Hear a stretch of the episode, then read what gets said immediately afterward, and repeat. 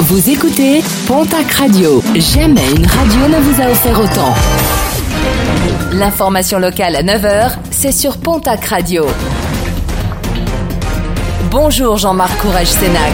Bonjour à toutes et à tous. Deux plaintes pour vol à la roulotte déposées à Hoche. Dans les deux cas, des camping-cars ont été visés.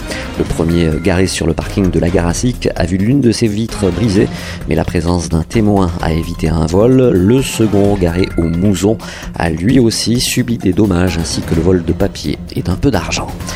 De tribune au racisme et à l'antisémitisme. Plusieurs associations s'insurgent contre l'annonce de la tenue du spectacle de Dieudonné la semaine prochaine sur Mont-de-Marsan ou ses environs. L'annonce du lieu définitif se fera au dernier moment. Un récidiviste sanctionné à plusieurs reprises par la justice rappelle ces associations. De très nombreuses perturbations aujourd'hui dans la région en raison de l'appel à manifester contre la réforme des retraites. Le trafic SNCF est très perturbé, voire quasi nul. Perturbation également du côté d'Idélis à Pau. Le fonctionnement de nombreuses écoles et crèches est également perturbé. Plusieurs rassemblements à l'occasion de cette journée à Hoche, Pau, Tarbes, Bayonne, Mont-de-Marsan ou bien encore Saint-Gaudens. Après une annulation suite au crash qui avait coûté la vie à 13 militaires français, dont 7 soldats du 5e régiment d'hélicoptères de combat de Pau, Emmanuel Macron sera dans la cité béarnaise lundi et mardi prochain. Le programme de sa visite est désormais connu.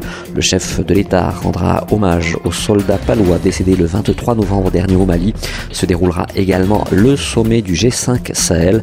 Le lendemain, le président de la République poursuivra sa visite pour assister à la signature du contrat de transition économique de la communauté d'agglomération de Pau, avec euh, notamment la présentation de Phébus, le nouveau bus à hydrogène.